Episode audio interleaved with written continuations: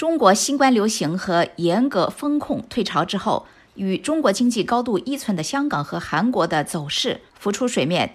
香港自由不在，但是经济复苏；韩国正在经历半年多以来出口的节节下挫。自从疫情开始以来，香港在今年三月份首次接待了超过两百万游客。三月下旬，在香港巴塞尔艺术展上，众多艺术品收藏家和经纪人涌入会展中心的。两层楼。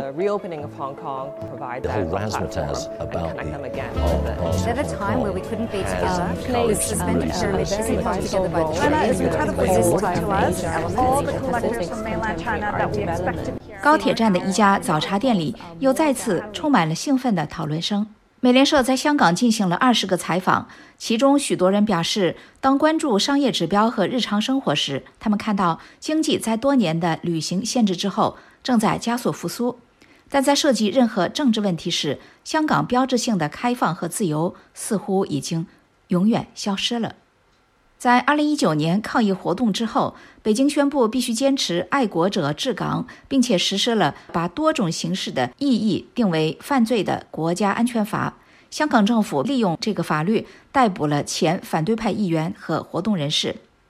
在近期名为“你好，香港”的旅游宣传活动中，香港政府表示一切已经恢复正常。经济指标似乎支持这个说法。今年第一季度，香港接待游客四百四十一万人次，比上一个季度增长大约十二倍，约为疫情前水平的百分之三十。连锁茶餐厅天好运的联合创始人麦桂培表示，他的生意正在从中获益。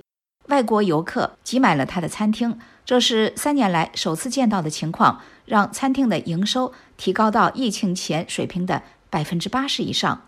他说：“真的在恢复了，是真的。”而在韩国这个亚洲第四大经济体，四月份出口连续七个月下跌，这是三年以来韩国出口持续时间最长的颓势。主要原因除了全球需求脆弱，就是对中国出口持续疲软。